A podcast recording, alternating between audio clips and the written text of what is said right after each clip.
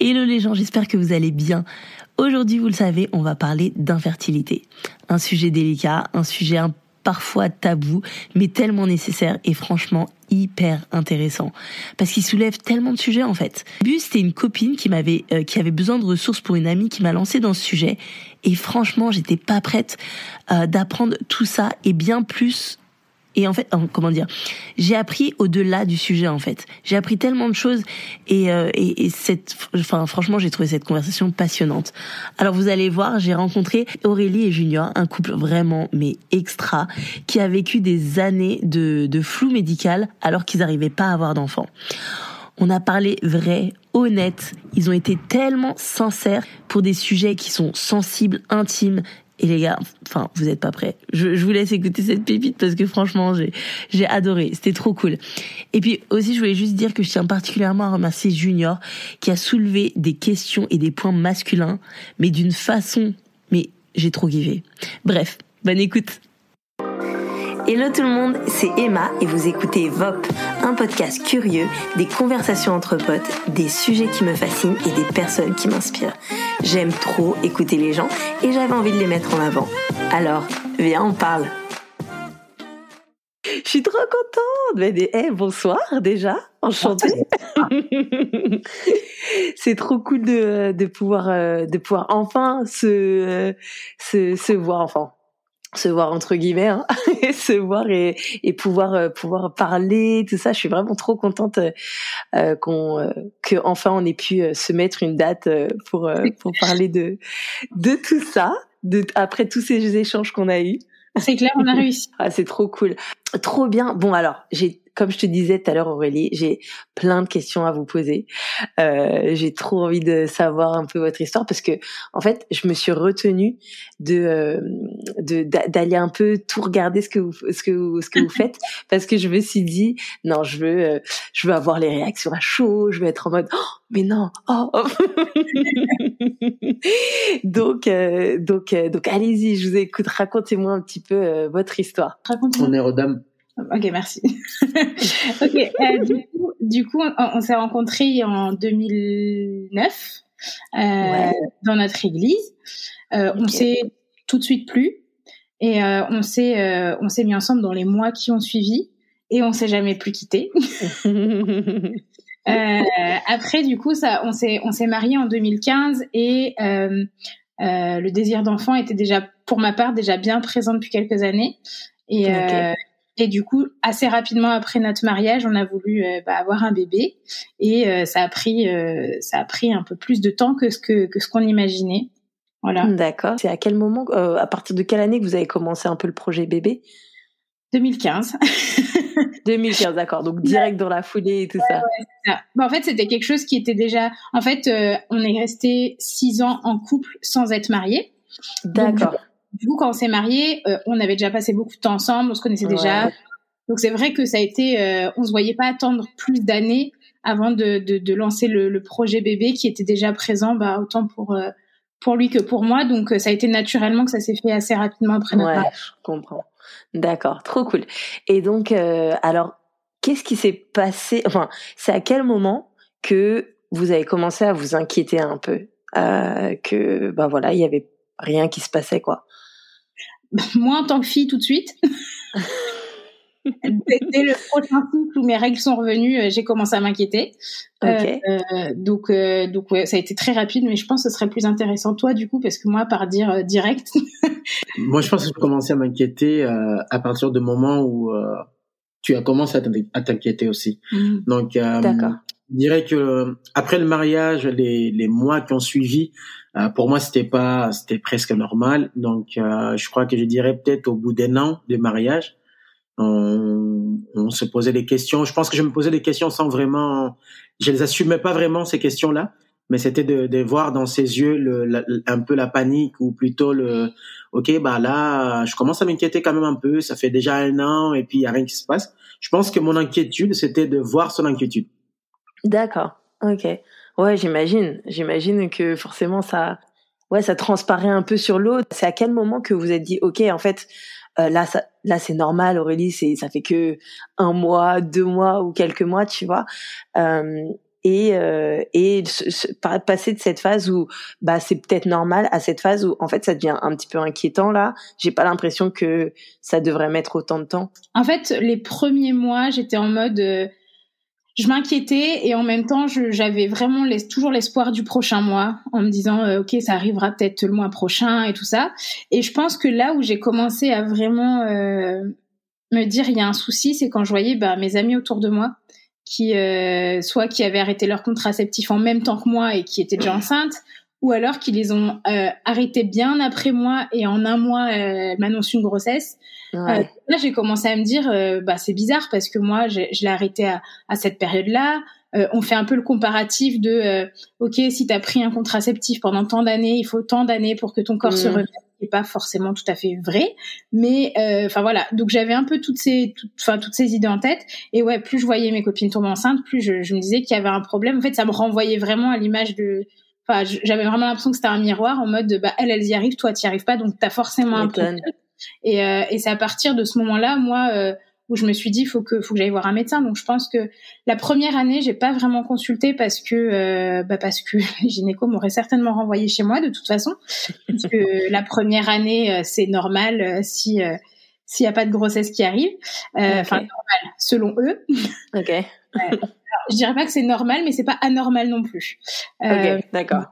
Donc du coup, bah, j'ai attendu, je pense, ouais, la première année. Enfin, j'ai laissé passer 2015. Euh, euh, en fait, c'était fin d'année 2015, donc je pense que fin d'année 2016, c'est à partir de là que j'ai commencé à aller voir, euh, à aller voir un, un, gynéco pour ça. D'accord. Et donc, comment ça s'est passé à partir de là? Déjà, j'imagine que vous deviez être plein d'angoisse, non? J'y suis allée toute seule. parce que il a fallu euh, être forte en négociation pour que pour que Monsieur vienne. Mais euh, les premiers rendez-vous, j'y suis allée toute seule. Euh, en fait, en, en, venant en disant bah voilà. bah, déjà vérifier si si s'il n'y a pas un souci chez moi, sachant que j'ai des cycles qui sont, je dis toujours les, mes cycles, c'est un peu Bagdad, donc donc checker si tout va bien de ce côté-là, et puis commencer voilà euh, bah, dire que ça fait tant de temps qu'il y a ce désir d'enfant qu'il y a toujours pas de signe de grossesse il y a pas enfin il y a vraiment eu aucun signe. Euh, et du coup bah, ils ont commencé à me à me prescrire des, des, des examens. Mais effectivement quand j'y suis allée moi de toute façon chaque euh, premier rendez-vous avec les gynécos c'était toujours euh, source d'angoisse. Parce que je me disais moi rien qu'avec mes symptômes ils vont me dire ok je pense que c'est ça et il y a un problème ou alors euh, qui vont dire bah et ça c'était évident qu'ils allaient me dire bah faut faut faire des examens tous les deux. Faut venir avec votre mari. Et euh, je savais que Jules il n'était pas encore euh, il n'était pas encore euh, prêt à aller à les consulter et, à faire des examens. Donc ça il y avait besoin que ça fasse le, le, le chemin dans son cœur. Et ça n'a pas été ça n'a pas été ça a pas été aussi rapide que que moi en fait. Ok D'accord. Et, euh, et toi, bah justement, euh, Junior, comment tu l'as vécu justement que C'est trop intéressant, que tu dises que toi, bah, tu allais toute seule et que et que pour toi, en fait, de l'autre côté, c'était en mode, euh, bah non, ça va.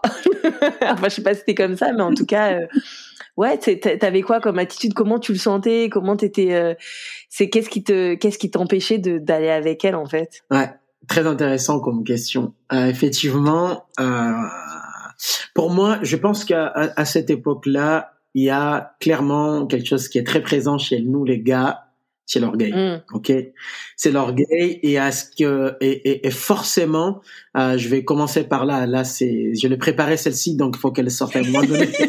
voilà. En fait, il faut comprendre, il faut quand même comprendre que chez les hommes, euh, la fertilité et la virilité c'est lié. Ouais. Et euh, pour le pour le coup, quand on parle de ou quand il y a soupçon d'infertilité ou alors quand on n'arrive pas alors qu'on essaye depuis un moment déjà, bah en fait on a du mal avec cette question parce qu'en fait il y a c'est même pas on n'est pas dans le déni, c'est juste que l'orgueil est touché quelque part, on a du mal à assumer, on a du mal à à faire face à ça. Donc on essaye de, de se dire ok, de se rassurer en nous disant ok, on nous ça va en mmh. fait, tout va bien. Mmh. Euh, en fait, moi, je me rassure de cette façon-là. Et puis, euh, le, le, fait de me dire, OK, j'irai peut-être pas forcément consulter, c'est parce que bah je je connais pas d'antécédents de, de, de, dans ma famille ou alors autour de moi, dans ma famille proche. je connais pas tout le monde a, des enfants, donc je vois pas pourquoi il mm. devrait aller consulter. Par contre, vu que aussitôt après le mariage, Aurèle était déjà à fond, elle voulait déjà consulter, elle voulait déjà savoir où, ça en est, faire un bilan, s'informer. Donc moi, depuis le début, je me dis en fait, ben peut-être que t'es juste. L'accusation commence déjà. Je me dis peut-être que t'étais juste, t'es juste déjà trop à fond sur ça mmh, et peut-être que c'est longtemps. Mais sauf que au fond de tout ça ou au fond de moi-même, il y avait vraiment une forme d'orgueil qui était là et qui et qui a été touchée quoi. Un, un peu de virilité, ou beaucoup même, qui a été bien touché. Voilà. Et, c'est là, euh, je rebondis sur ce que tu dis, c'est là où euh, où on a commencé, euh, j'aime bien employer ce terme, on a commencé à parler un langage différent en fait, parce que euh, euh, en fait on n'avait plus vraiment de communication sur ce sujet-là, puisque lui il était, il était très dans le non mais il n'y a pas besoin d'aller consulter, je suis sûre que tout va bien et que c'est juste pas le moment. Alors moi ça me rendait dingue. Et en fait moi ce que j'entendais, ce que j'entendais quand il disait ça, bah c'était un peu euh, ça peut attendre et c'est pas une de mes priorités pour l'instant, alors que c'est clairement pas ce qu'il disait. et j'arrivais pas à reconnaître le fait que ok ben en fait là il y a quelque chose chez lui qui est touché et que bah je m'en rends pas compte. Et, et moi j'osais plus trop lui parler ou, ou, lui dire bah accompagne-moi au moins au rendez-vous même s'il se passe rien juste tu m'accompagnes tu fais le chauffeur et puis tu, tu m'accompagnes tu tiens compagnie. Euh, j'osais pas non plus parce que je me disais bah ok il va il va me il va me prendre pour entre guillemets une fragile qui euh, pleure dès qu'on parle de, de, de, bébé, d'examen ou je sais pas quoi, et que euh, euh, je voulais pas le saouler en fait. Et puis je me disais aussi, les gars, on est qu'à un, an de mariage aussi, donc faut pas non plus. Euh, je, je peux pas tout me permettre tout de suite, quoi. Ouais, donc, euh, à partir de ce moment-là, ouais, qu'on a, on a, enfin, on a, j'ai eu cette impression de, ok, là, on, on, on, se parle, mais on parle plus du tout le même langage, quoi. Mais euh, oh là là, j'ai trop de questions, non, trop de questions, mais c'est, en fait, c'est trop cool parce que vous soulevez des, ouais, vous soulevez des questions et des et des euh, et des, euh, des, des thèmes et juste des des euh, ouais des, des sujets qui sont qui sont qui sont trop importants. Par exemple, moi, je, tu vois, quand je vous entends, je me dis, est-ce que déjà, bon là, peut-être vous, vous à ce moment-là dans votre dans dans dans, dans votre histoire, peut-être vous y pensiez pas et tout, mais est-ce que par exemple, dans votre phase de dating, tout le temps que vous avez passé ensemble avant, est-ce que vous avez rien que imaginé que ça ça ça aurait pu être un problème d'avoir d'avoir des enfants? Non, moi de mon, de mon côté non en tout cas. Et moi de mon côté oui. Euh, pas pas le fait qu'on puisse pas avoir des enfants, mais en fait euh, euh, c'est assez particulier comme ressenti, mais j'ai depuis très longtemps j'ai eu un peu ce ressenti de de me dire purée euh, si je peux pas avoir des enfants comment ça va se passer mm. pour ma vie? Parce que parce que vraiment je, je c'est quelque chose auquel j'aspire. Euh, euh, une certaine une certaine époque dans ma vie, bah ça s'est vraiment confirmé que que c'était c'était vraiment un désir viscéral en fait. Je le ressentais vraiment. Euh, j'ai j'utilisais même les termes à l'époque. Je suis née pour ça en fait. Je suis née pour être maman. Et euh, et je me disais et si jamais je peux pas comment comment comment je vais comment je vais de, rester une femme en fait? Comment comment je vais vivre avec mon mari, comment je vais vivre euh, dans la société, comment comment je vais me sentir en fait, alors que moi-même, pour moi, c'est ma vocation de c'est ma vocation de mm. vie en fait. Donc moi, ouais, c'est quelque chose qui était déjà quelque part dans mon cœur. Aujourd'hui, euh, je, je, dis toujours en fait, c'est comme si quelque chose avait été déposé dans mon cœur et quand quand je vois ce qu'on ce qu'on en a fait de cette saison d'infertilité, euh, je me dis qu'en fait bah c'était comme si c'était semé dans mon cœur et que et que et que c'était comme je sais pas, je sais pas trop comment dire, mais c'était comme une mm. préparation pour moi en fait. Euh, quand c'est arrivé, en réalité, je pense que si je m'étais jamais fait ce genre de remarques, je me serais effondrée. Et là, c'est comme si, ok, bah en fait, euh, presque tu le savais en fait que ça allait se passer comme ça. Tu... Ouais, c'est ouf parce que justement, je me, je me disais. Euh, euh, je me disais, toi, justement, en tant que femme, Aurélie, est-ce que, parce que faut le dire, tu vois, on, on a un petit peu cette euh, cette injonction, ce truc de la femme est faite pour être mère. Euh, bon, maintenant les codes sont un peu plus cassés. Maintenant, euh, on, on, déconstruit un petit peu ça. Les, on, on, a plus ce côté où, où, où on réfléchit un peu plus à à tout tout euh, euh tout notre héritage et tout ce qu'on mm-hmm. tout, toute la pression un petit peu qu'on met sur euh, sur la femme et sur le fait d'être mère et tout ça donc donc je pense que c'est des choses auxquelles on maintenant, en tout cas, je pense on, réfléchit un petit peu plus. Mais, euh, mais justement, en fait, d'arriver peut-être dans, dans, dans, dans un moment comme ça, euh, je me dis, voilà, est-ce que tu arrives à te poser cette question de, ou est-ce que justement ça t'arrive en pleine phase de te dire, est-ce qu'en fait je veux vraiment être mère? Euh, ou est-ce que euh, est-ce que c'est un truc que la société me dit ou c'est juste l'ordre naturel des choses quand on est avec quelqu'un et qu'on se marie? Euh, Et en fait, quand on arrive devant peut-être un probable problème d'infertilité, euh, bah est-ce que c'est pas là justement qu'on se rend compte de la vraie, de la vraie, de, de ce qu'on veut vraiment, de ce qu'on désire vraiment, tu vois? Et, et c'est ouf que justement tu, tu dis que t'es un peu comme bizarrement été préparé un petit peu à ça parce que je me dis en fait quand on arrive devant ce choix là le choix est peut-être plus euh, euh, euh, voilà parce que je, je, je, sais que le parcours euh, quand on veut un enfant et qu'on a du mal à, à, avoir il est il est long et il est dur et vous allez nous en parler un peu plus. Euh, mais c'est vrai que c'est un, un, un, moment où tu te poses peut-être vraiment la question en fait et ça doit être peut-être un petit peu dur de justement de voir les pour les contre de, de, de voir ce que tu veux ce que tu veux pas par rapport à ce que tu peux ou ne peux pas avoir? Euh, En fait, dans, dans moi, mon parcours, j'ai eu euh, une phase où euh, j'ai été dans un... Bon, le, le, désir de maternité, il est présent, comme je le disais tout à l'heure, depuis très longtemps. Et il y a une phase de ma vie où je pense que, à force de tests négatifs et puis de, de, de choses qui peuvent arriver dans la vie, où j'ai été un peu en rébellion contre ce désir de maternité, en mode, un jour je suis rentrée, j'ai dit, j'ai dit à, à Jus, écoute, j'en peux plus, j'en veux plus, je veux pas d'enfant, j'en ai marre et ça a été ça a été quelques mois assez compliqués euh, pour moi et pour nous hein. Mais euh, mais du coup euh, à ce moment-là, j'étais vraiment ouais dans un refus total et quand je suis revenue à moi-même, on va dire, et que, je me suis dit, ok, ta crise d'ado, stop, parce que là, c'est faux, tu te mens à toi-même. Euh, les, des, des, questions de ce genre sont arrivées, mais pas, alors vraiment pas par rapport à la société, mais plutôt par rapport à moi, où je me suis posé la question de pourquoi j'ai envie d'être mère, en fait. Justement, est-ce que j'ai envie d'être, euh, est-ce que j'ai envie d'avoir des enfants parce que dans mon éducation, bah, on se marie et on fait des enfants?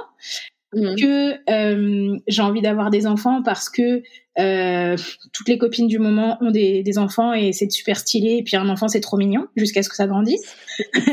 Est-ce que euh, enfin tu vois toutes ces questions là est-ce que j'ai envie d'être maman parce que euh, parce que à l'époque pour moi euh, une famille c'était pas sans enfants. Donc du coup tant qu'on n'avait pas d'enfants on n'était pas réellement une famille tu vois.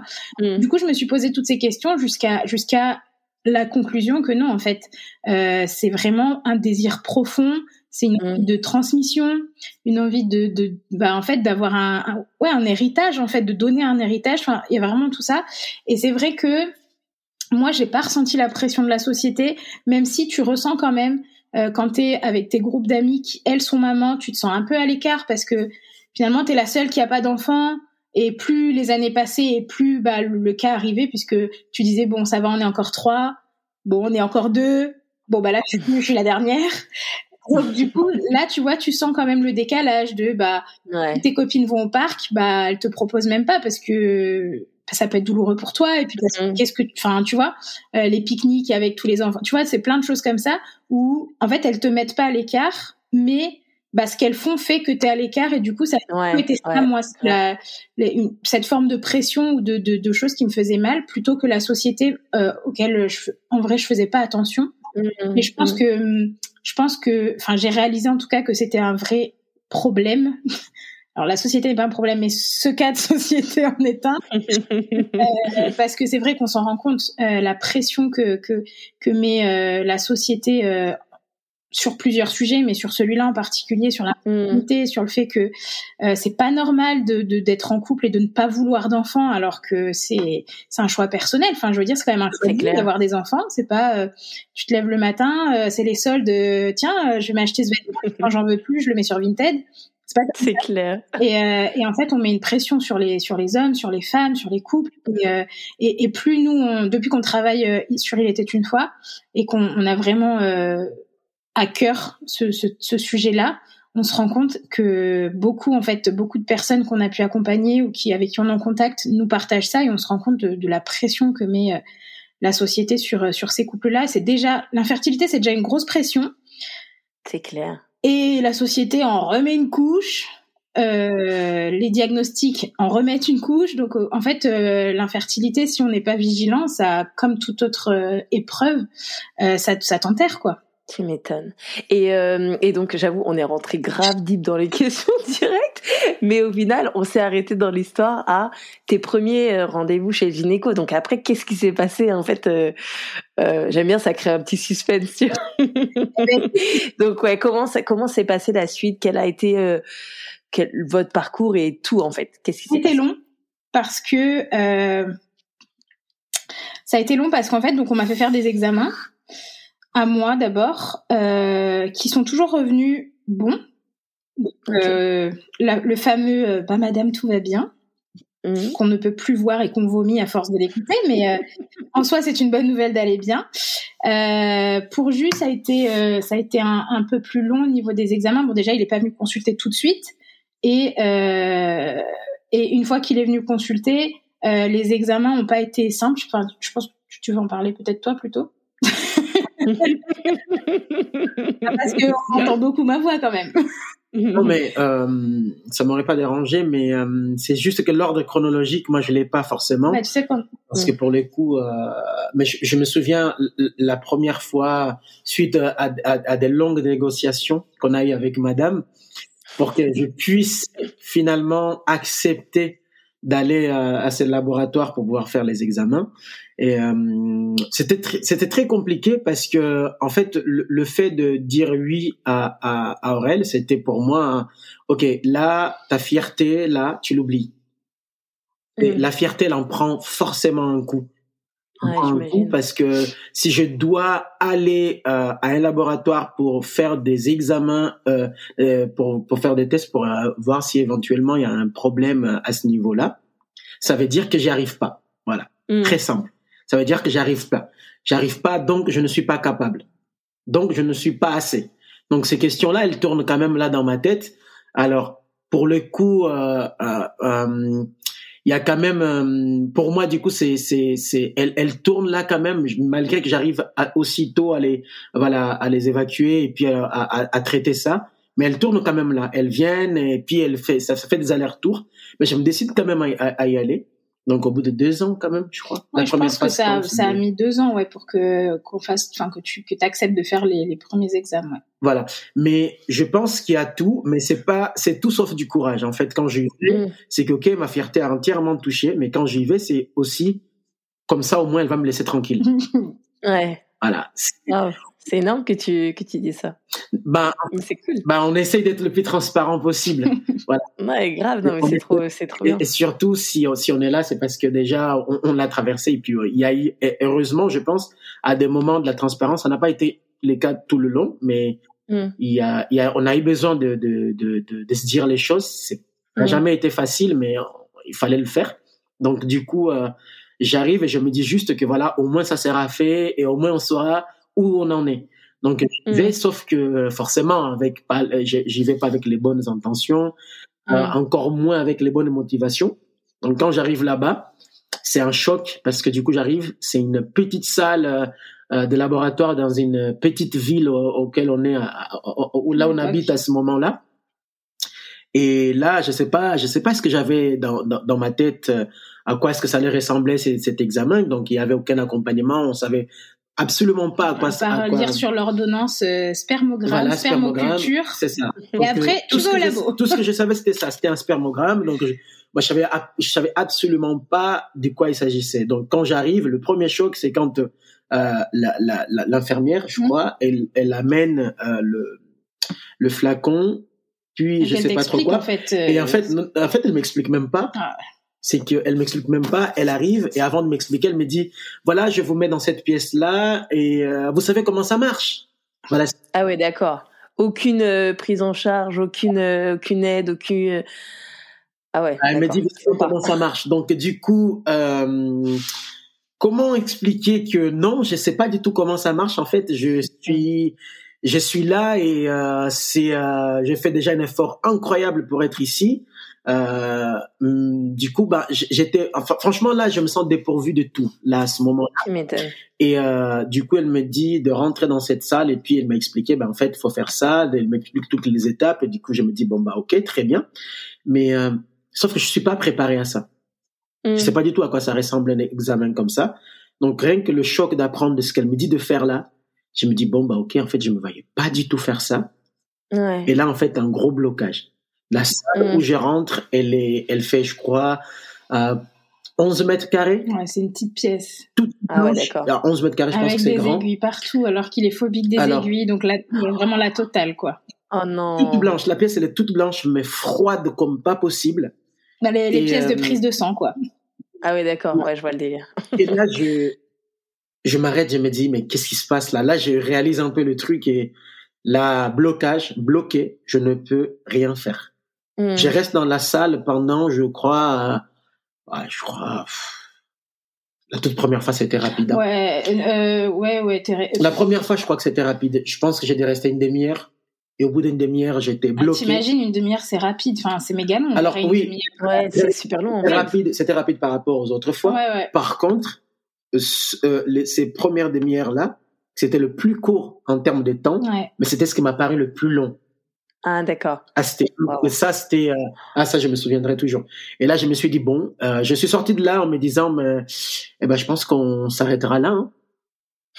Parce que, euh, ouais. Après, ouais, l'expérience était horrible. Quoi. Fallait renégocier, bah, du coup, bah, en, plus de ça, moi, je me dis, bon, ça va être rapide, on va sortir du labo en 10 minutes, ce sera bouclé. Et en fait, du coup, j'ai calé un rendez-vous pour un examen que je devais faire juste après. Euh, et du coup, je, je, je, mettais une pression de ouf en mode euh, ça doit être rapide en fait parce que juste après, il faut qu'on prenne la voiture, qu'on trouve une place pour ah ouais. mon examen, donc il y a pas le time en fait. Donc ça va, c'est pas très compliqué non plus ce que tu as à faire. Donc go euh, ton examen, 10 minutes et genre après on va faire mon examen et en fait euh, c'est vrai qu'aujourd'hui comme je dis, il y a des choses qu'on a vécues et que si on devait les revivre, on les vivrait forcément différemment. Mais d'un autre côté, c'est bien qu'on ait vécu tout ça parce que ça nous permet de, bah, dans l'accompagnement qu'on propose, qu'on peut proposer à des personnes, bah justement, c'est important de, tu vois, de dire que ok, bah si t'as tel examen à faire, même si ça prend euh, un mois de plus pour que tu aies un rendez-vous, va dans tel établissement parce que oui. spécialisé pour ça. Et puis, ne programme pas de rendez-vous derrière. Et puis, en tant que femme, sois un soutien pour ton mari parce que finalement, c'est pas un examen si facile que ça parce que mm-hmm. moi, je me disais, ok, euh, moi, on me fait des examens, genre, on me torture. Parce que franchement, les examens qu'on a à passer sont pas tous euh, aussi tranquilles, entre guillemets, qu'une, tu tends ton bras, on prend un peu de sang et on n'en parle plus. Parce que j'imagine qu'il t'a fait des examens, t'as dû faire des examens sanguins, mais ils ont dû aussi t'ausculter. Ah j'imagine qu'ils ont des examens gynécologiques, on est passé en bas, on a regardé, tout le monde a dû faire des prélèvements, des machins. Euh, et, euh, et quand on est une femme, on sait que c'est relou et que ça prend la tête de ouf, euh, qu'on nous trifouille de partout et euh, et, euh, et j'imagine qu'en plus c'est des tests, des, euh, donc euh, ouais, tu dois, ça, doit être. Il y en a qui sont plus douloureux que d'autres, et, et, du coup moi, ne comprenant pas qu'il n'arrive pas à cet examen-là, j'étais plutôt, je, je, je, je l'accablais encore plus en mmh. disant, mais toi c'est simple ce que tu as à faire, c'est même pas douloureux. Donc, ouais. donc je comprends pas. Alors qu'aujourd'hui, je me rends compte que, alors c'est pas du tout, euh, euh, effectivement, c'est pas douloureux, mais euh, c'est plus euh, moi par exemple j'ai juste à m'allonger entre guillemets sur une table d'examen et on fait mes examens. J'ai rien à entre guillemets à produire de moi-même. Euh, bien respirer être calme. Qu'un homme euh, bah, les spermogrammes en fait c'est pas quelqu'un qui va leur faire un examen.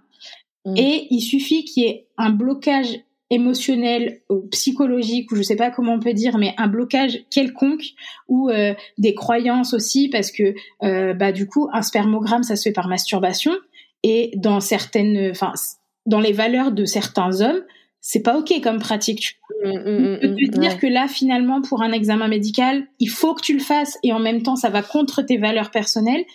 Ouais. Méga compliqué. Mais ça, c'est compris euh, des années après. Alors que, mais le mal que j'avais pu lui faire, il était déjà fait, tu vois. Mmh, mmh, mmh. Mais, dans tous les, mais dans tous les cas, dans, dans, un, dans un examen de, de, pour un spermogramme, pour un homme, ça peut aller jusqu'à être douloureux parce que du coup, bah oui, quand tu n'arrives pas, tu forces. Quand, quand, quand ça dure euh, forcément. Ouais, non, c'est clair. Ouais, ouais. C'est fou, c'est incroyable. Et donc tous ces tous ces examens, ils, vous ont mis, ça a mis combien de temps? Avant d'avoir des vrais ah, résultats euh... T'as posé la bonne question. T'as été jusqu'à la fin de la question. ça me permet de pouvoir répondre. Alors du coup, euh, j'ai commencé. Euh, je parle en termes d'années. J'ai commencé moi. Ensuite, toi, t'as suivi. Euh, on a commencé les examens, on va dire en 2016, et on a eu un réel diagnostic l'année dernière. Mais non. Si. Mais c'est normal. Non, non. C'est pas normal. C'est pas normal du tout parce que, euh, alors du côté de Jus, il y a le spermogramme, c'était un peu long parce que du coup, on, bah, il y a eu un, euh, plusieurs échecs d'examen. Donc du coup, euh, euh, quand il y avait un échec, en général, on se disait ok, on se laisse un peu de temps et, et, et c'est bon, on y va tranquille. Mmh. Euh, voilà, on n'est pas on n'est pas quelques mois près, donc tranquille. Euh, donc ça, ça a pris un peu de temps. Et tant qu'on n'avait pas ses résultats à lui, bah du coup du coup, euh, on ne pouvait pas avancer en tout cas dans le dans le parcours parce que petite parenthèse, j'avais rencontré une gynéco qui m'avait dit euh, on va refaire les examens, même si là j'ai déjà des résultats, donc j'ai l'impression que tout va bien. Mais vu que vous avez attendu longtemps, euh, on fait juste les, les, examens de votre mari et on ira sur une FIV directe. Alors que finalement, alors problème ou pas problème, on partait sur une FIV directe. Okay. bon, j'ai dit pour une fois on me, donne, une solution, donc je prends. Et en fait, l'année dernière, j'ai rencontré un, un, nouveau gynéco qui, euh, j'y allais pas du tout pour ça. En fait, j'y allais pour un deuxième avis médical, mais il était spécialisé en PMA. Et, euh, et du coup, quand j'y suis allée, euh, donc je je lui parle de, de, mes symptômes, et puis très vite, on arrive à parler de, de la fertilité, de OK, vous êtes sous contraceptif, est-ce que vous avez des enfants, etc. Et en fait, euh, au fur et à mesure de mes de mes réponses, il me dit, euh, il m'a il m'a dit texto, je pense que je vais vous prendre en charge. Ok, euh, très bien. Euh, donc je dis c'est la première fois que presque le spécialiste ne me demande même pas mon avis. ok, il a l'air quand même très bien réputé, donc donc ok. Et en fait, au, au rendez-vous d'après, donc ça c'était, je pense, courant février 2021 il m'a dit, il m'a, il m'a demandé de lui décrire tous mes symptômes. Et en lui décrivant tous mes symptômes, il m'a dit, je pense que je sais ce que vous avez. Et du coup, moi j'étais en mode alors me dites pas ça parce que mon cher monsieur ça fait plus de 6 ans 7 ans que je suis dans dans, dans ce pays là donc si vous me dites ça soyez sûr de ce que vous êtes en train de dire. Mmh, c'est clair. Et euh, et il me dit je pense euh, il me dit je vais pas vous donner un diagnostic là. Je vais quand même vous faire faire des examens. Et du coup moi je m'attendais à refaire euh, bah, tous mes examens ouais. que j'avais déjà fait. Et en fait non il me donne d'autres examens à faire. Donc je me dis ok donc il y avait quand même autre chose à faire et, euh, et il m'a redonné effectivement bah, les, les, les, examens, euh, le spermogramme euh, pour jus. Et euh, quand il m'a fait, j'ai fait tous les examens, il m'a donné un diagnostic. Et il m'a donné un diagnostic qui, franchement, si on m'avait donné ce diagnostic il y a 7 ans, j'aurais peut-être 7 enfants depuis. Mais non. En fait, j'avais un problème d'ovulation. Ok. qui aurait pu déjà, en fait, rien que le fait de dire au gynéco à l'époque que à quoi ressemblaient mes cycles menstruels, ils auraient déjà pu se dire il y a peut-être un souci au niveau de l'ovulation.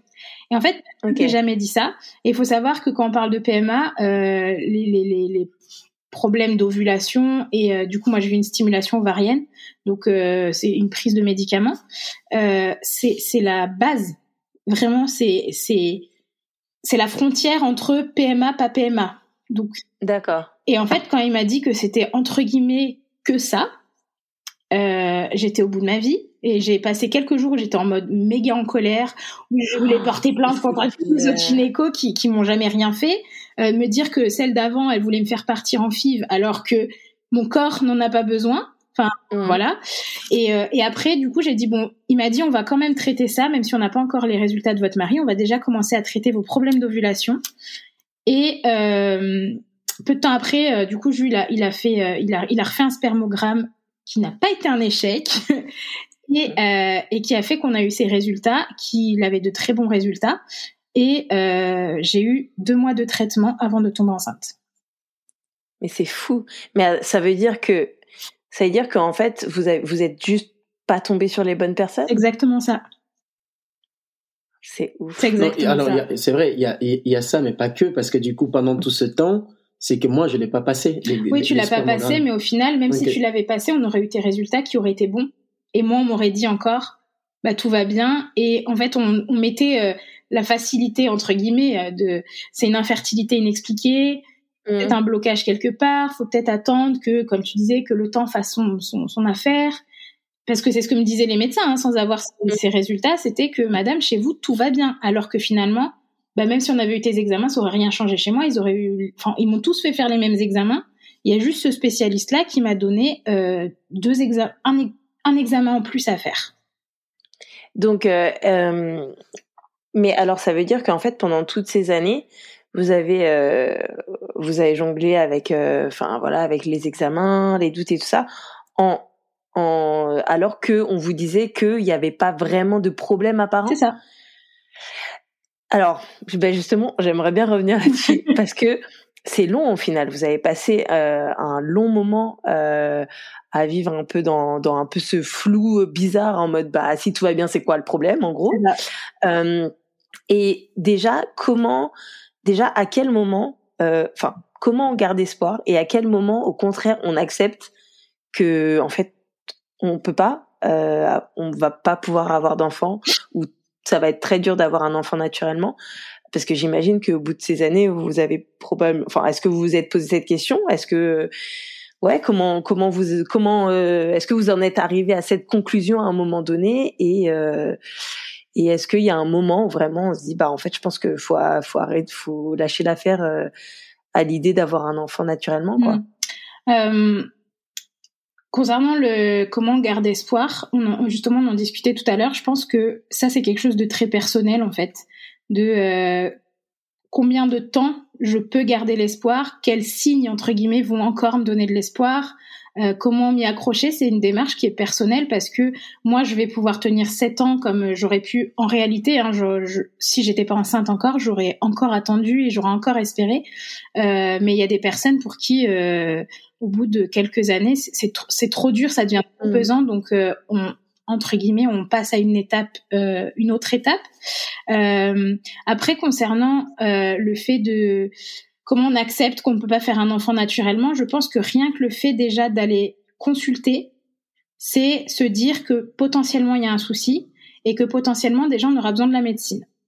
Donc je pense que ça c'est déjà une première étape et qu'on réfléchit pas en fait. Enfin, je veux dire, quand un couple il essaie d'avoir un enfant et qu'il voit que ça vient pas, on ne on se pose pas pour se dire bon, si jamais on n'y arrive pas naturellement, comment on fait? En fait, c'est très naturel de dire, ok, ben on va aller consulter, voir, euh, on va faire un check-up et voir s'il y a des soucis quelconques. Euh, et après, en fait, l'étape d'après, c'était euh, moi personnellement, euh, pour que je me dise, je peux pas avoir d'enfant naturellement, c'était euh, si le médecin me donnait un, un diagnostic de stérilité. Donc, ok, madame, vous n'avez pas d'utérus, vous n'avez pas de je sais pas quoi ou, ou, chez monsieur. Enfin voilà, pour moi là, c'est là où ça s'arrêtait et vraiment il fallait se dire naturellement ou même avec la médecine. En tout cas, dans mon corps, je ne pourrais pas porter la vie. C'était vraiment si on si on nous donnait un diagnostic de stérilité. Et après, en fait, bon, il y, a encore le le euh, la possibilité de l'adoption. Mm. Mais chez nous, ça a toujours été euh, quelque chose qui, qui, qui nous qui brûlait sur notre cœur avant même qu'on parle de d'aller consulter ou, ou, ou, même avant d'être marié, quand on parlait d'avoir des enfants, le fait d'adopter, c'est c'est déjà quelque chose qui était sur notre cœur et on se disait, ok, ben en fait, il n'y avait pas le si on n'arrive pas à avoir des enfants, on adoptera, mais on aimerait avoir des enfants et aussi on aimerait adopter. En fait, c'est les les deux étaient euh, brûlés sur notre cœur, donc c'est c'était pas pour nous en fait, l'adoption n'aurait jamais été une fatalité où on se serait dit, hmm.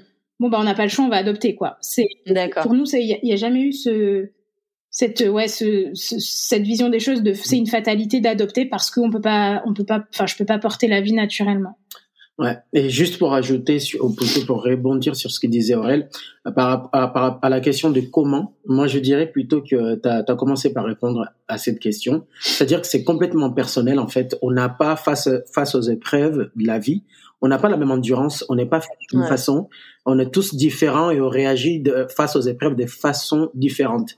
Donc on peut pas répondre concrètement parce que c'est pas 1 plus 1 égale à 2, c'est pas une science exacte là, mais euh, c'est avec le temps qu'on c'est avec les expériences et ce que chacun va traverser, il pourra répondre à ça. Nous dans notre cas euh, à nous, je pense que c'était ce qu'on s'était dit, tant qu'il n'y a pas de diagnostic médical posé, c'est-à-dire avec une, une, impossibilité, quelque chose qui dise OK, là médicalement, il y a une impossibilité. Vous ne pouvez, mm. vous ne pouvez plus tant qu'il n'y a pas un diagnostic déposé, bah, il y avait toujours, toujours de l'espoir.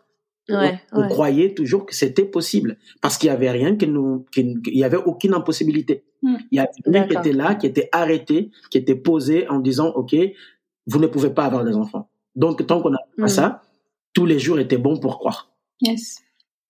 Trop bien.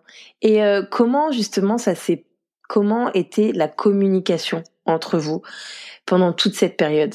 Euh, pendant toutes ces années à attendre, euh, pendant ces, ces, ces, ouais, ces périodes de doute, se dire bah voilà, euh, ces attentes de diagnostic, c'est, enfin tout ça quoi. Comment comment vous avez fait, comment vous avez réussi à à, à tenir? Parce que j'imagine enfin en plus vous on va revenir encore dans ce on va revenir après dans ce que vous faites maintenant mais vous avez dû voir aussi probablement des des couples qui se sont déchirés ou pour lesquels ça a été très dur ou au contraire. Donc euh, dites-nous un peu c'était comment la communication pour vous? Ouais euh, moi je vais commencer par répondre. La communication bah, très mauvaise. Très très mauvaise. Très mauvaise très mauvaise parce que finalement on vit les mêmes choses mais de manière complètement différente c'est ça. il, y a, un homme et une femme. Il y a, en, termes d'émotion, on n'exprime pas de la même façon. En termes de ressenti, c'est pas tout à fait pareil. Et, et, du coup, quand on vit une situation comme euh, celle de l'infertilité, euh, comment dire que l'homme, comment c'est déjà l'adage, c'est l'homme vient, la femme vient de Vénus, l'homme vient de Mars. dans un moment comme ça, il est vrai. Ça s'avère vrai. Il est vrai parce que parce qu'il y a une crise. En fait, c'est là, c'est que il y a une crise, il y a une crise des vies et euh, et euh, comment on réagit en fait. C'est euh, chacun sort un peu son son arrière-plan, son histoire, son éducation, comment on va les choses et on s'en rend compte qu'on ne va vraiment pas les choses de la même façon. Donc du coup, bah ça crée un énorme fossé parce que ce qui va ce qui s'est passé dans notre cas ou moi voilà, je, je, vais plutôt parler de euh, moi comment je l'ai vécu, c'est-à-dire que euh, on voyait pas du tout les choses de la même façon. Donc déjà des bases, on voyait pas les choses de la même façon. Donc là, ce qui était euh, compliqué, c'est qu'en fait, plus ça allait, plus nos différences en fait laissaient place à un silence. Il y avait un silence qui s'instaurait et en fait, chacun de nous souffrait en silence de la même chose, mais chacun de son côté, mm, des mm, façons mm. différentes. Donc il y avait plus de, c'est-à-dire que moi en fait je me suis placé tout de suite et je pense que c'était très compliqué à, par, par, par la suite. Je me suis placé dans la position de du sauveur tout de suite.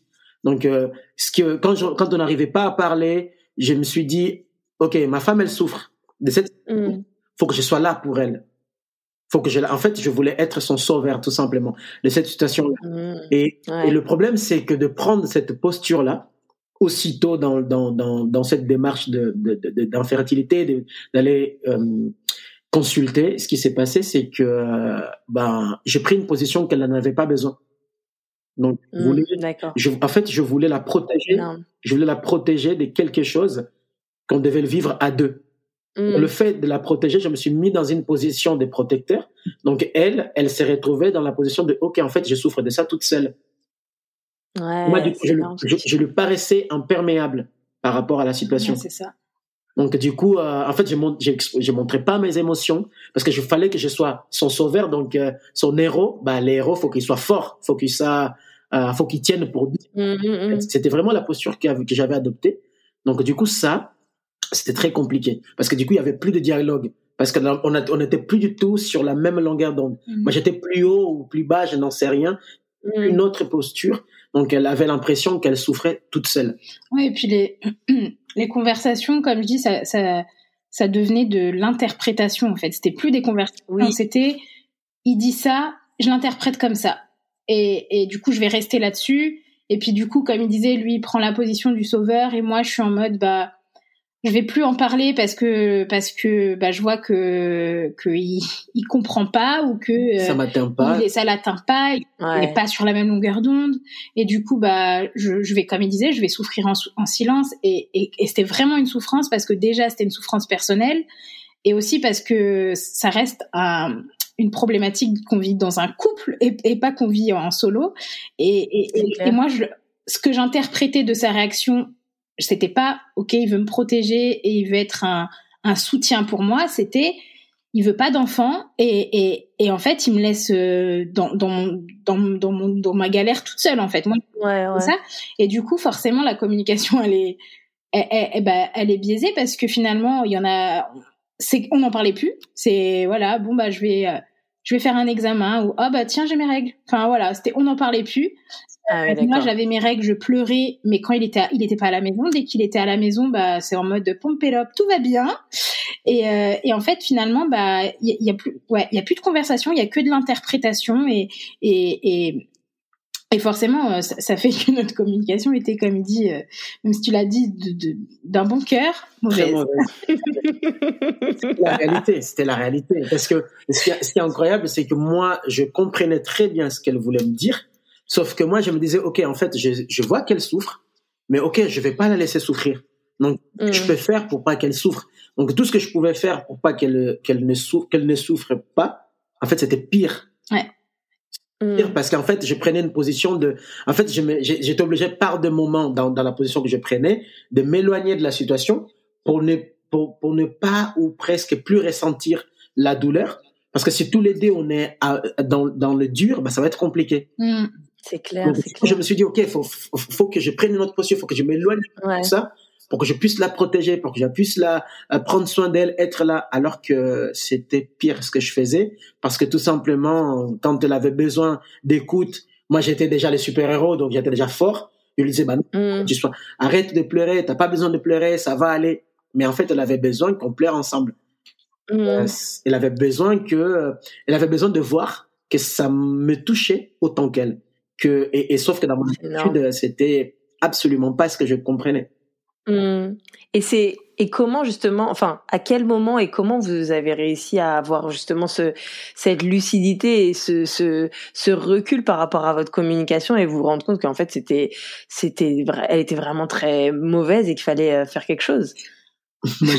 Moi je pense en fait il y a eu euh, euh, donc en 2019 on a déménagé et, euh, et, et, du coup, euh, pendant cette période de déménagement, en fait, on arrive euh, dans une ville euh, qu'on connaît pas, on connaît personne, on n'a pas d'amis, euh, on a que que nous deux, on, a, on sait nous deux. Et, euh, et en fait, on s'était dit, bah ok, comme on est dans une phase de déménagement et que c'est pas un petit déménagement, là, on part vraiment pour pour l'inconnu. Et eh ben on va on va faire une pause. En fait, il y a, y a même pas eu de euh, on se pose pour discuter de ce désir d'enfant. Non, on s'est juste dit on va faire une pause sur les examens, on va faire une pause sur pour nous aussi parce qu'on a besoin de souffler. On a besoin mmh. de se dire qu'on vit, mais pas on vit pour ce désir d'enfant et que ouais. tout, tout, tout tourne autour de ça. Parce que bien évidemment, tout tourne autour de ça. Euh, tu veux pas partir en vacances parce que ah bah imagine que tu veux pas. Il mmh. y a plein de choses qui tournent autour. Donc là, on s'était dit ok, on déménage et on va vivre notre déménagement euh, ensemble, notre aménagement à Bordeaux ensemble et, euh, et, et puis bah on en reparlera quand on sentira tous les deux que c'est le moment d'en reparler. Et c'est arrivé finalement assez rapidement parce que euh, on arrivé là en ju euh, juillet 2019 et en fait en novembre 2019, donc quelques mois après, j'ai fait une hémorragie qui m'a conduite aux urgences. Et en fait aux urgences, euh, donc faut savoir que pendant tout ce laps de temps, on parlait vraiment plus de ce désir d'enfant. Hein. D'accord. Quand, quand, je suis arrivée aux urgences, donc ils m'ont ausculté et, euh, et puis en fait la, la dame qui m'ausculte, elle commence pareil à me poser plein de questions. Est-ce que vous avez un contraceptif? Oui, non. Depuis combien de temps? Euh, Est-ce que vous avez eu des enfants? Non. Est-ce que vous avez des signes de grossesse? Non. Et puis en fait, on était tous les deux dans la salle d'examen et puis je vois, je vois la, la personne qui m'ausculte qui me dit euh, ce serait bien de consulter, euh, de, de, trouver. Euh, euh, nous, on a un bon service euh, dans l'hôpital, euh, un bon service de procréation euh, médicalement assistée. Et puis il y a des, des gynécos. Ce serait bien que vous retrouviez un gynéco ici à Bordeaux. Et en fait, le fait qu'elle m'en reparle, en fait, c'est comme s'il y a quelque chose qui s'était, ouais, quelque chose qui s'était rallumé en fait, okay. et qui a fait qu'en rentrant, ben, on en a discuté, et que je lui ai dit bon c'est vrai que ce serait bien déjà de, de base que j'ai un gynéco ici. Et, mhm. euh, et naturellement, j'ai cherché directement euh, un gynéco spécialisé en PMA. Je me suis dit, on va pas perdre de temps. Et en fait, ça s'est fait très naturellement. Il n'y a pas eu un moment où c'est assis en disant, bon, faut qu'on parle de ça. Juste le fait de que, que ce médecin aux urgences nous en reparle et qu'on se dise, ok, ben on va chercher un médecin, on va voir euh, bah, d'où provenait cette hémorragie, et puis et puis la suite va se faire très naturellement. Et en fait, ça s'est fait euh, ça s'est fait comme ça, on va dire que le dossier s'est officiellement réouvert en janvier 2020. D'accord. Mais, mais, mais, si je reviens aussi, enfin, je, je comprends en fait ta réponse aussi, mais euh, moi j'aimerais dire que à quel moment est-ce que nous on, on, on s'est rendu compte ou à quel moment on a commencé à faire attention à l'autre et mm. comment on est revenu à ok est-ce que tu ou moi je pouvais penser je pouvais ressentir? Bah, je pense que ça, effectivement, c'était au, moment de notre arrivée ici, mm. parce qu'en fait, on était livrés, on était que tous les deux là. On était en fait tous les deux. Je pense qu'on était loin de tout, et, et, et, tous les deux. Donc, je pense mm. on faisait un peu plus attention à l'autre. Ah oui, c'est sûr. On faisait plus attention à l'autre. Je pense qu'on était, on était, je pense, euh, plus proche, plus près. Euh, je pense que le fait d'être parti de notre environnement euh, et d'arriver dans un nouveau dans, une, dans un nouveau nouvel environnement, ça nous a rapprochés mm. forcément. Et on, on, était on est devenu, je pense, plus bienveillants l'un envers l'autre parce que du coup, elle était encore, euh, j'étais encore plus attentif à ses besoins et à, mm. et, et à elle que ça ne ça ne ça ne, ça ne pouvait l'être quand on était. Euh, je pense que ça, ça a été un tournant mm. Mm. avant même l'hémorragie et tout ça. Je pense que ça a été un tournant quand même. Le fait de se retrouver tous les deux loin de tout. c'est vrai. Énorme, énorme.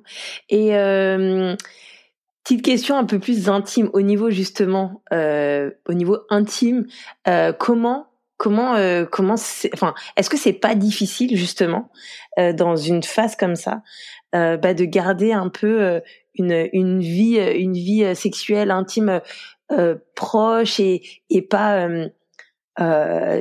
pas centré que sur ce désir? Parce que on sait que à ce moment-là il y a quand même l'essentiel qui se passe et en fait comment comment comment vous avez vécu ça?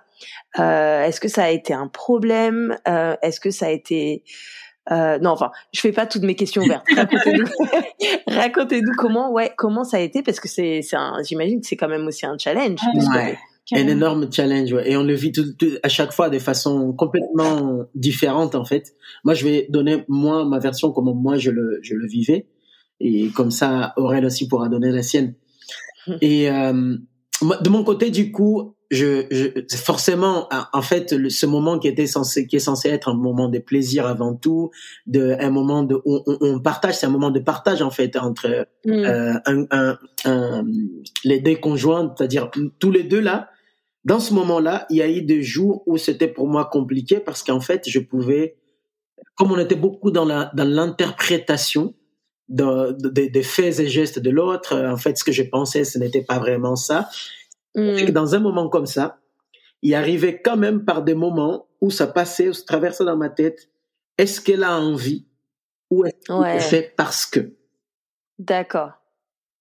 Voilà. Ouais. tu me lâches. Il me lâche la bombe. Il te laisse sur ça. Il lâche le micro. Vas-y, parle Voilà. ça y est. Euh, effectivement, euh, il y a eu des fois où tu as très bien interprété parce que c'est vrai, c'est une réalité et c'est vraiment quelque chose qui est pas calculé en fait. Mais euh, nous, les femmes, on a, enfin, les femmes, sauf moi, puisque moi, avec mes problèmes d'ovulation, bah forcément mes cycles étaient compliqués, mais normalement, on arrive à peu près, quand on sait son, son cycle est de tant de jours, on sait à peu près quand est-ce que tombe une période d'ovulation. Et quand potentiellement, je me disais, oh, tiens, c'est peut-être ma période d'ovulation, je me disais, là, ne sait-on jamais que ça fonctionne ce mois-ci? Mmh. euh, Je vais pas aller le voir en lui disant, c'est ma période d'ovulation, donc euh, donc faut y aller. Donc, je vais mettre quelques mes atouts de séduction euh, en action pour que il, bah, il voit que j'ai du désir, même si à ce moment-là, c'était pas forcément le cas. C'était juste, ok, là j'ovule, donc, euh, donc il faut, tu vois. Euh, et euh, même si en fait, je, je, l'ai toujours dit, c'est sur le sur le dans l'action en elle-même, c'est-à-dire dans le au moment du rapport, j'oubliais j'oubliais ça vraiment. Je, j'étais, je, je vivais ce que j'avais à vivre avec mon mari mais l'avant n'était pas, euh, euh, comment dire, disons que mon envie de le séduire, par exemple, et elle, est mon, comment on dit, mon intention n'était pas bonne puisque en fait, mmh, c'était pas parce que j'avais envie de le séduire, c'était vraiment parce que il faut pas c'était bon moment. Il faut pas qu'ils disent non, il y a, y a ovulation, il faut y aller. Et, euh, et, et, du coup, ça, forcément, c'est compliqué parce que t'arrives, la, la frontière, elle est très fine, donc tu arrives à, à, vite mélanger le, le vrai désir avec c'est ça. il faut qu'on le fasse. Et puis après, quand tu rentres en PMA, t'as euh, euh, les médecins euh, demandent des rapports programmés, c'est-à-dire bah à telle période de ton cycle ou de ton traitement, il faut que tu aies un rapport tel moment, tel moment, tel moment comme une ordonnance en fait. Euh, mm. Et du coup, c'est difficile euh, de faire quelque chose parce que quelque part t'en es obligé, tu vois. Mm. Et, euh, et, et c'est un vrai défi de la sexualité dans le dans le, quand on traverse l'infertilité, c'est un vrai défi parce que d'un côté, ça peut être euh, en mode comme je dis ordonnance et puis euh, bah tu fais pour faire. Ouais. Et en même temps, c'est un moment où vraiment le désir d'enfant tu le mets de côté. Et là, tu es en train de, de, de, de, prendre du plaisir avec ton mari et, et, et genre, bah, tu, tu, es, là, t'es plus la euh, Aurélie qui veut un enfant, t'es la Aurélie qui vit un moment avec euh, Junior, ton mari, tu vois. Mmh. Et euh, ça n'a pas toujours été facile, mais le moment où on a, enfin moi personnellement, où j'ai saisi ça et je me suis dit, je ne veux plus que ce désir d'enfant impacte ma vie, ma vie avec mon mari déjà, parce que je me disais même hein, le jour, euh, ça révèle aussi comment je serai quand, si je suis maman un jour. Parce que si cet enfant impacte déjà ma vie de couple, alors que à ce point-là, alors que bah, je ne suis pas encore maman, le jour où je vais être maman, en fait, je vais devenir une maman et je vais oublier d'être une épouse, tu vois. Ah. C'est très profond, ce que une femme là, c'est très très très profond? Mais c'est vrai, c'est vrai, t'as tellement raison. qu'à partir du du non, c'est vrai, c'est vrai. à partir du moment où vraiment j'ai compris ça, j'ai réalisé ça, il y avait plus de ok, maintenant quand je passe la porte de ma chambre et que et que soit que je vais me coucher ou que je vais me coucher, peu importe ce que je vais faire, mais quand je passe la porte de ma chambre, il y a plus ok, il y a plus Aurélie le à coller au désir d'enfant. C'est le désir d'enfant, il va rester de l'autre côté de la porte. Euh, c'est une situation et, et, et, il est hors de question qu'une situation impacte ma vie, euh, que ce soit ma vie sexuelle ou ma vie émotionnelle ou euh, enfin mes relations, que ce soit avec avec Ju ou même tu sais des relations amicales en fait, parce que vraiment ça touche un peu tout, tu vois. Bah ah, ouais, Du moment où je me suis fait cette remarque là et cette réflexion là, ça a été euh, ça a été terminé. C'est là où on voit l'importance aujourd'hui de quand on accompagne des, des couples de, de travailler aussi là-dessus parce que euh, parce que ça peut être destructeur. C'est clair. Mais alors, est-ce que vous conseillerez de euh, est-ce que vous conseillerez de, parler à l'autre en lui disant euh, bon euh, clairement euh, genre là je suis en train de voler donc ça serait bien que ce soit maintenant? Ou est-ce que ou est-ce que non, peut-être euh, peut-être pas forcément, mais amorcer la, amorcer quand même la chose. Euh, mais dans ce cas-là où justement toi Aurélie, t'es en mode bah voilà, tu connais ton corps, tu sais qu'à ce moment-là tu tu ovules et même vous avez eu des ordonnances, tu vois, euh, ou euh, que la communication est pas super super. Est-ce que tu est-ce que vous conseillerez de même si vous avez pas forcément envie de se dire euh, bon, on n'a pas forcément envie. Honnêtement, je j'en ai pas forcément envie maintenant, mais c'est vrai que là j'ovule, donc c'est un bon moment. Donc, est-ce qu'on peut faire en sorte que, euh, je sais pas, créer quelque chose ou comment vous, euh, qu'est-ce que vous conseilleriez justement pour ces moments-là? Je, peux répondre, c'est Si tu me rends la parole. je, je, pense savoir ce qu'elle va répondre. Non, parce que j'allais te saucer là en plus, j'allais dire sur toi et tout, donc. Euh... vas-y, vas-y, vas-y, vas-y. ok, je commence. C'est parce que j'ai peur d'oublier ce que je voulais dire. Non, en, fait, déjà, ce que je voulais dire, c'est que euh, est-ce qu'on conseille d'en parler avant, avant même de parler de sexualité On va parler de communication. Mm. Donc, s'il y a une bonne communication dans le couple, ce sera pas difficile d'en parler. Ce sera pas difficile de dire à, ton mari, chérie, euh, les prochains jours là, c'est ma période d'ovulation. S'il y a une bonne mm. communication, c'est pas l'autre va pas mal le prendre en fait. Et là où j'allais saucer mon mari avant qu'il ne, il ne prenne vite la parole, que euh, en fait, je sais pas comment il fait parce que même moi j'y arrive pas, mais il connaissait assez bien mes cycles, en fait. D'accord. Euh, je m'en suis rendu compte euh, longtemps après, hein, mais euh, c'est-à-dire qu'il y a des périodes où il, il me disait euh, Ah, tu vas pas tarder à avoir tes règles, par exemple.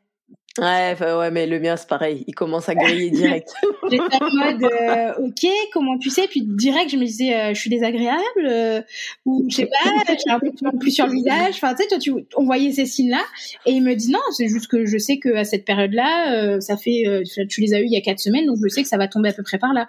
Et en fait, eh ben du coup pareil en parlant de communication, eh ben en fait l'homme c'est bien qu'il soit aussi attentif au cycle de sa femme parce que moi du coup euh, bon, moi, j'arrivais pas à calculer mes périodes d'ovulation, mais bah, en fait, il reconnaissait mes cycles. Donc lui, il était en... on n'avait pas besoin d'en parler pour qu'il sache que ah ok bah là, euh, là peut-être que voilà il y a pas il y a pas besoin de le verbaliser en fait. Mais dans la base c'est la communication. Et s'il y a une bonne communication il n'y a pas de difficulté à, à, réussir à dire ok bah là euh, je suis en période d'ovulation ce serait bien de qu'on passe à l'acte.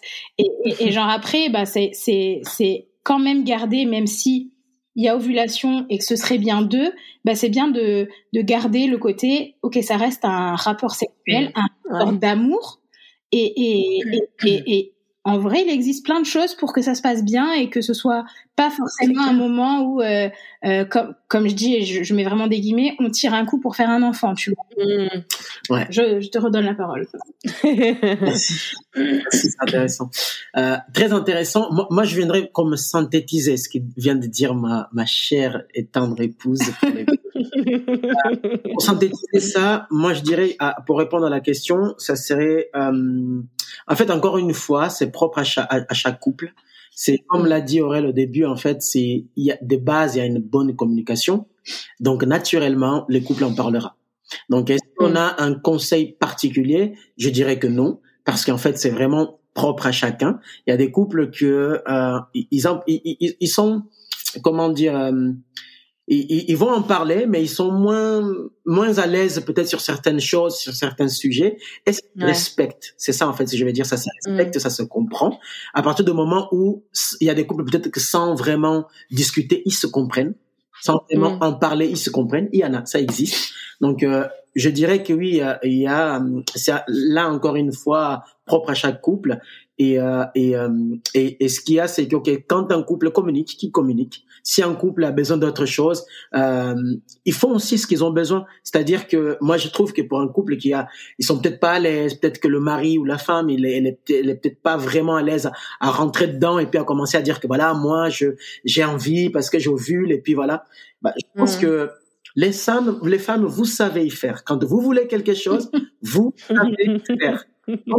J'estime que c'est propre à chacun et que ça serait ok si euh, euh, y, a, y a moyen de communiquer qu'on communique avant et si bah on sent que ok la communication va peut-être venir comme freiner mmh. le moment ou alors comme euh, comment dire euh, tuer cette forme de, de, de, de désir ou, ou de d'excitation qu'il peut y avoir autour de, de ce moment-là, mmh. bah ok, moi je serais ok aussi qu'il n'y ait pas de communication, mais que la femme à ce moment-là, elle sorte son grand jeu.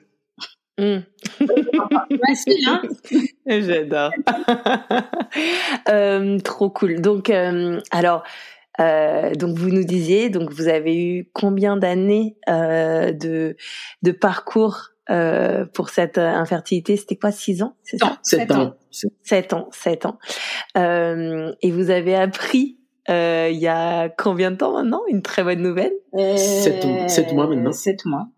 Sept mois. Donc euh, voilà. Euh, pour ceux qui ne sont pas au courant et qui ne l'ont pas capté dans ce qu'on s'est dit, vous attendez un petit bébé pour pour euh, le pour le mi-mai. Mi pour mi-mai. Oh, ce mois il déchire. J'ai eu ma première fille euh, mi-mai, exactement mi-mai. Donc euh, c'est c'est trop cool. Je suis trop heureuse pour vous. En Merci. plus c'est trop ouf parce que on, on, a commencé à se parler. Euh, vous veniez d'apprendre ouais. un petit peu. Ça, ça, faisait pas, ça faisait pas très longtemps.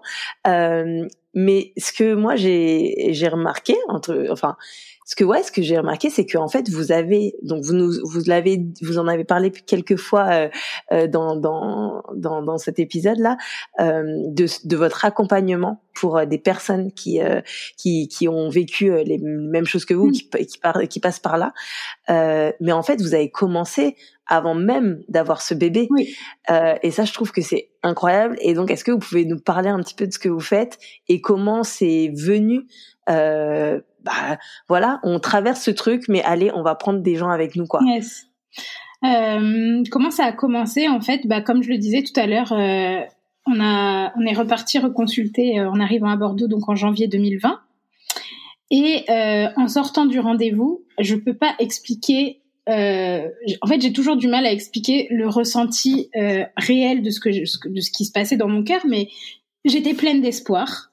Je suis sortie vraiment, c'est la première fois sur toute cette période euh, depuis, depuis, depuis depuis 2015, c'est vraiment la première fois où je suis sortie et je lui dis purée, je sais pas, je je sais pas, je, je me sens trop bien et j'avais un énorme euh, désir de, de, de, partager mon espoir en fait. De mm. dire c'est pas normal et je veux pas vivre ça toute seule et je veux surtout pas être égoïste et garder cet espoir que j'ai mis euh, 2015, 16, 17, 18, 19, 20, 5 ans à, à, à, avoir. En fait, je, je, veux le communiquer à d'autres femmes à l'époque parce que je m'adressais que aux femmes. Et, euh, et en fait, j'ai tout simplement commencé par créer une page Instagram anonyme euh, parce que je voulais pas que des gens s'abonnent à cette page parce que c'est moi, euh, mmh. mais vraiment que les gens soient entre guillemets attiré par l'histoire et parce que je pouvais partager et parce que je pouvais euh, où est-ce que je pouvais communiquer en fait sur cette page.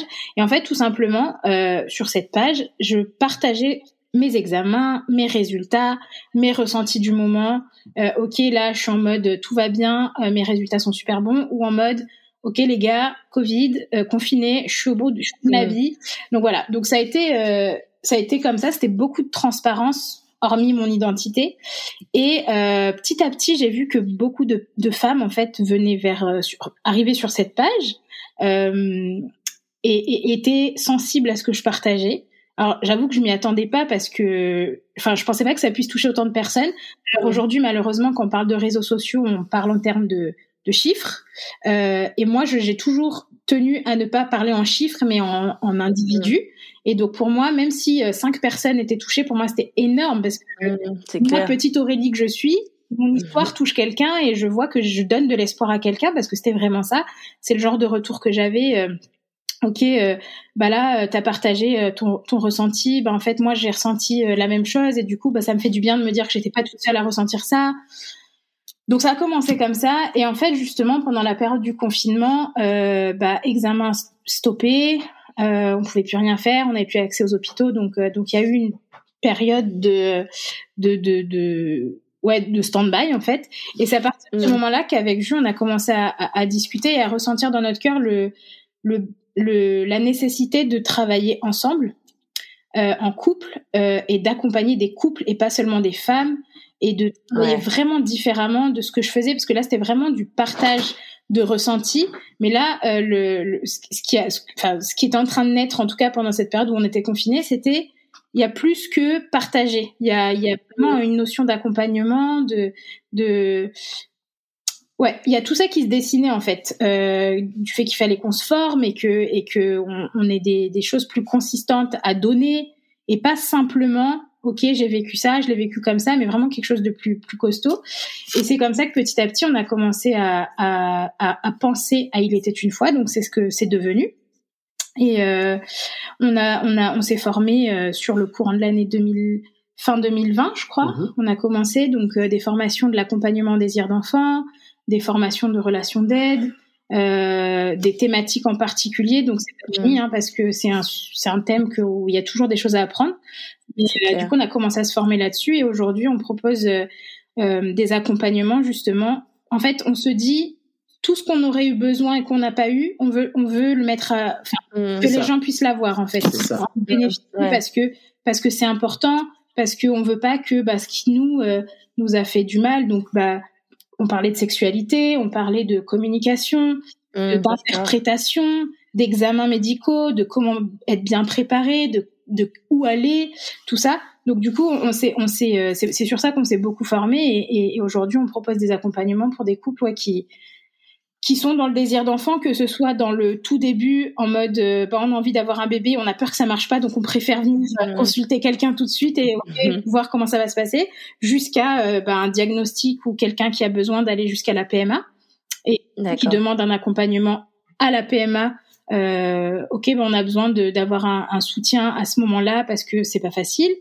et aussi, donc ça c'est quelque chose qu'on a qu'on s'est pas encore formé dessus, donc du coup, euh, du coup, on, on, le propose pas encore, mais il y a le deuil de la, le deuil, le deuil de la maternité aussi qu'on a beaucoup accompagné, qui est important, et c'est un peu ce que tu disais tout à l'heure de ce côté de entre guillemets accepter que c'est pas possible, et comment on fait ça euh, après le deuil périnatal, etc. Enfin, toutes ces choses c'est sur lesquelles aujourd'hui on n'appuie pas parce qu'on n'a pas on se considère pas assez formé, en tout cas pour pouvoir accompagner quelqu'un correctement. Donc mais c'est un désir peut-être à l'avenir. Ouais, ça, j'imagine. Bah, ça se complète avec ce qu'on avec ce qu'on propose déjà, mais c'est vrai que pour le moment, on est vraiment dans l'accompagnement euh, du couple en désir d'enfant. Ok, trop bien. Trop bien. Et euh, bah justement, il y a deux questions euh, qui me viennent un petit peu pour euh, par rapport à ça et et pour pour peut-être finir ce, cette discussion où j'aimerais encore vous poser tellement de questions. mais peut-être on en fera un après, quelques quelques temps après la naissance du bébé, justement pour votre expérience. donc la première, c'est quels sont vos conseils pour bien s'entourer?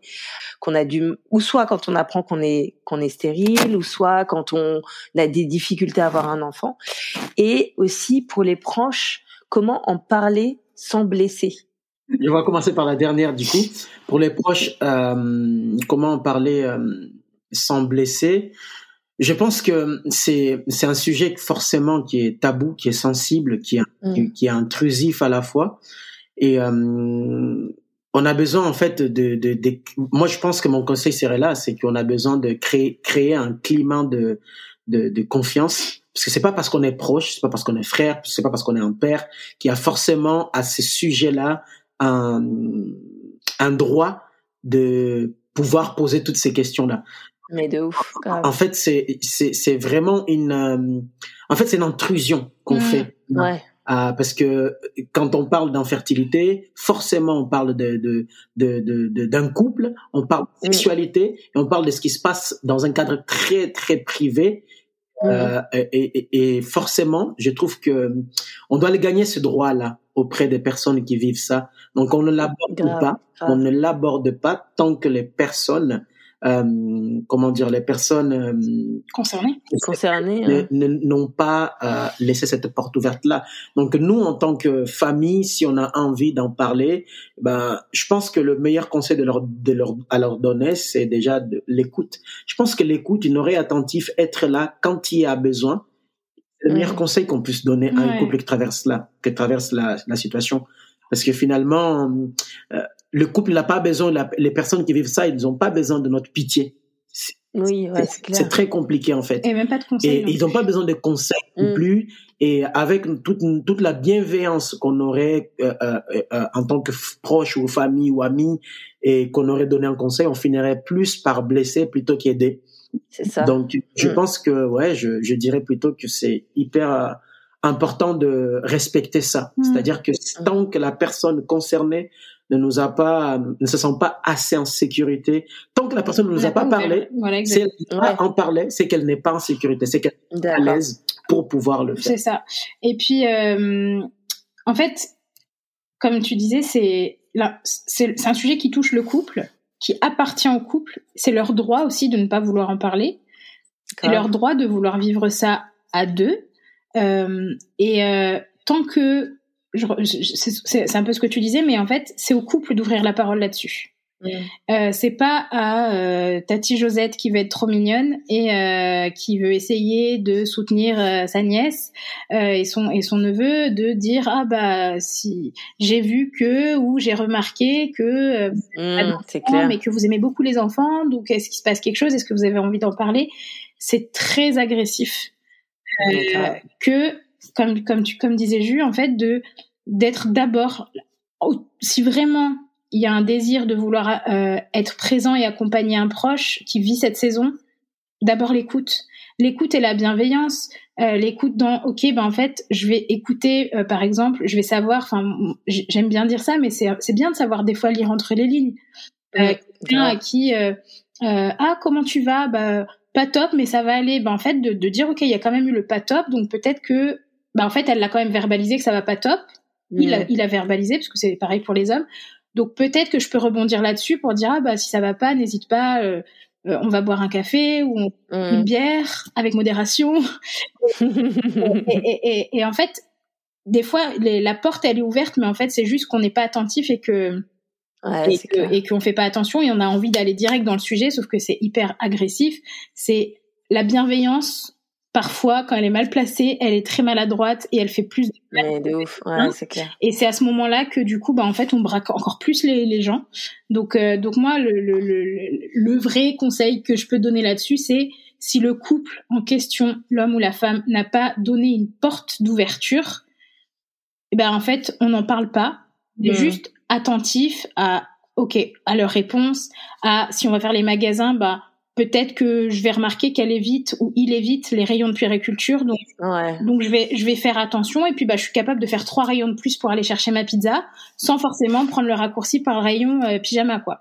Ouais, donc en fait c'est des petites choses comme ça et puis après bah comme comme tu disais euh, juste c'est c'est vraiment de dans dans le dans être ouais être attentif et puis euh, et puis attendre que le couple en question ouvre la parole s'il a envie d'ouvrir la parole parce que ça leur appartient c'est trop bien, c'est trop des bons conseils. Vous avez tellement raison.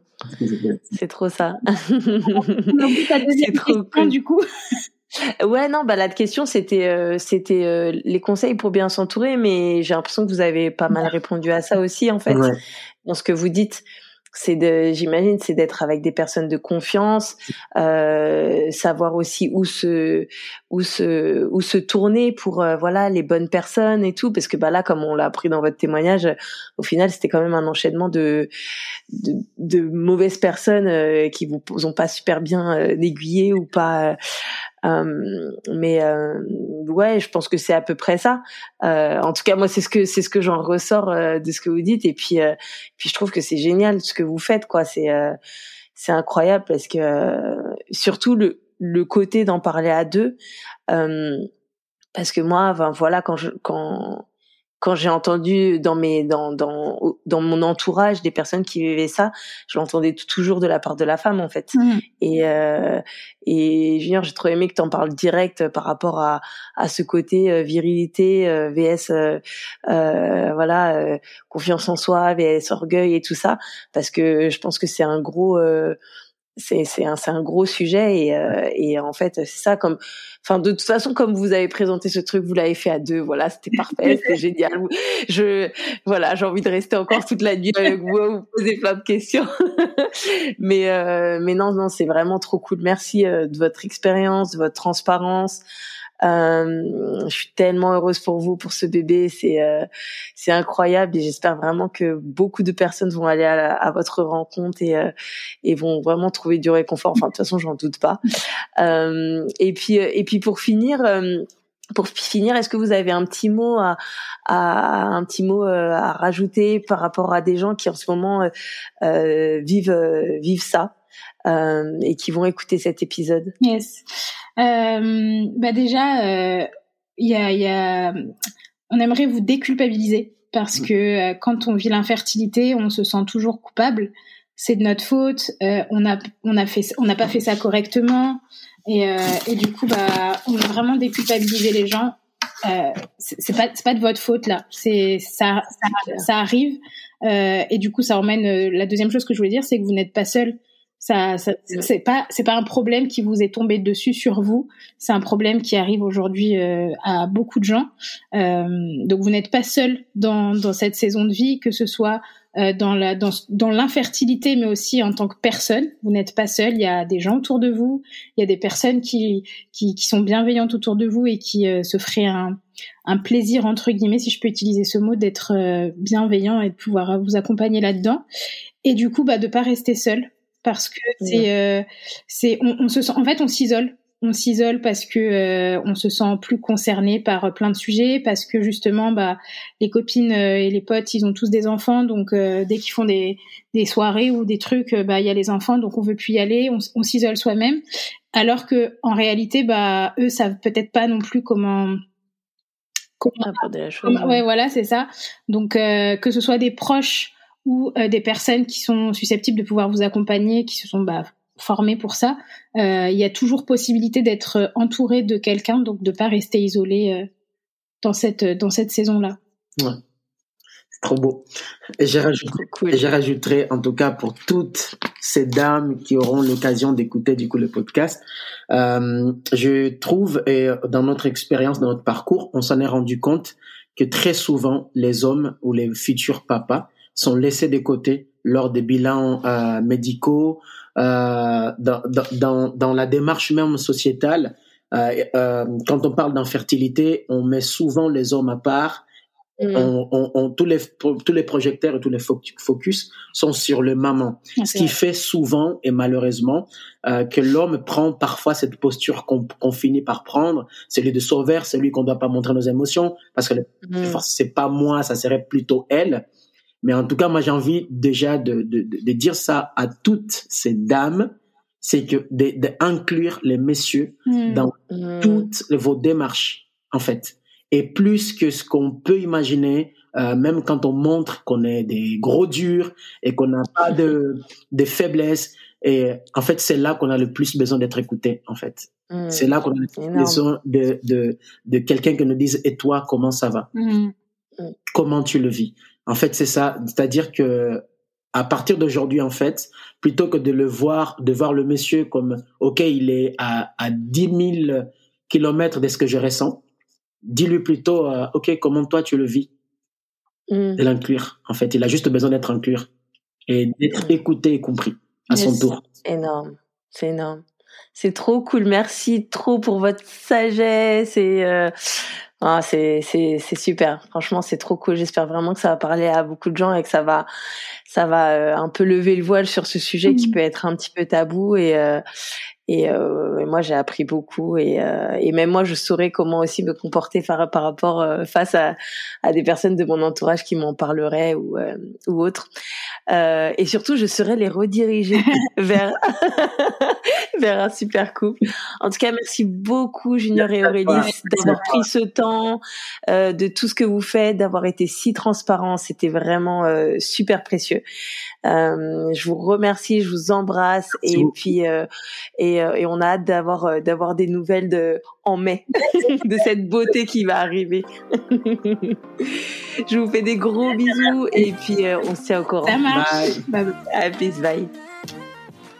Et voilà, c'est la fin de cet épisode. Merci beaucoup de l'avoir écouté jusqu'au bout. J'espère vraiment que ça vous a apporté quelque chose, euh, un petit truc avec lequel vous ressortez. Et si vous vous retrouvez dans, dans la situation de Aurélie et Junior, ou si vous avez des doutes, des questionnements, n'hésitez pas à les contacter sur leur Insta. Il était une fois FOI. Et, euh, et j'en suis sûre qu'ils vont pouvoir vous aiguiller et, euh, vous rassurer et, et vous surtout bien vous accompagner. En tout cas, moi je vous embrasse très très fort et je vous dis à très vite. Bisous Bye